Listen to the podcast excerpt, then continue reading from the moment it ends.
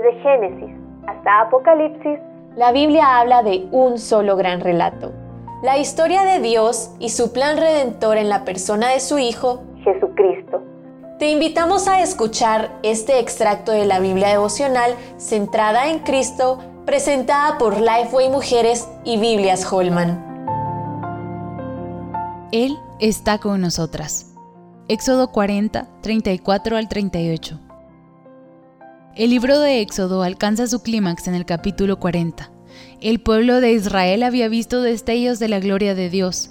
Moisés la contempló cuando se reunió con él en el monte, pero lo que ni Moisés ni el pueblo habían visto era la gloria de Dios descender a la tierra en su radiante esplendor, como sucedió en el tabernáculo. Lo que ocurrió en el tabernáculo es lo que se conoce como una teofanía, una manifestación visible del Dios invisible.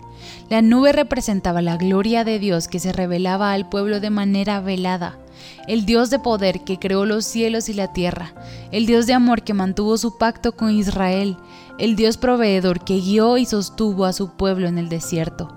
Cuando el pueblo miraba la nube que llenaba el tabernáculo, ellos podían ver que Dios estaba ahí, que se había acercado a su pueblo. Era un recordatorio constante y visible de la presencia de Dios con su pueblo. Ahora, fíjate en esto. Cuando la gloria de Dios llenó el tabernáculo, nadie podía entrar. Cualquiera que deseara acercarse al Dios de la gloria debía realizar un sacrificio de sangre por sus pecados.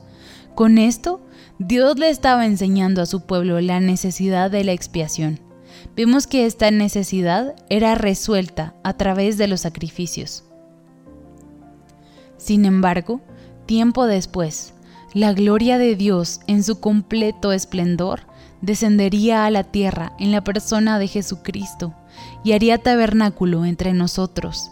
Él resolvería la necesidad de la expiación de una vez y para siempre, y a través de su sacrificio tendríamos acceso directo a Él. Jesús, la gloria misma de Dios, no solo vino a salvarnos de nuestros pecados, sino que también, como lo hizo con el pueblo de Israel, se acercó a nosotras, pero ahora de una manera permanente, a través de su Espíritu.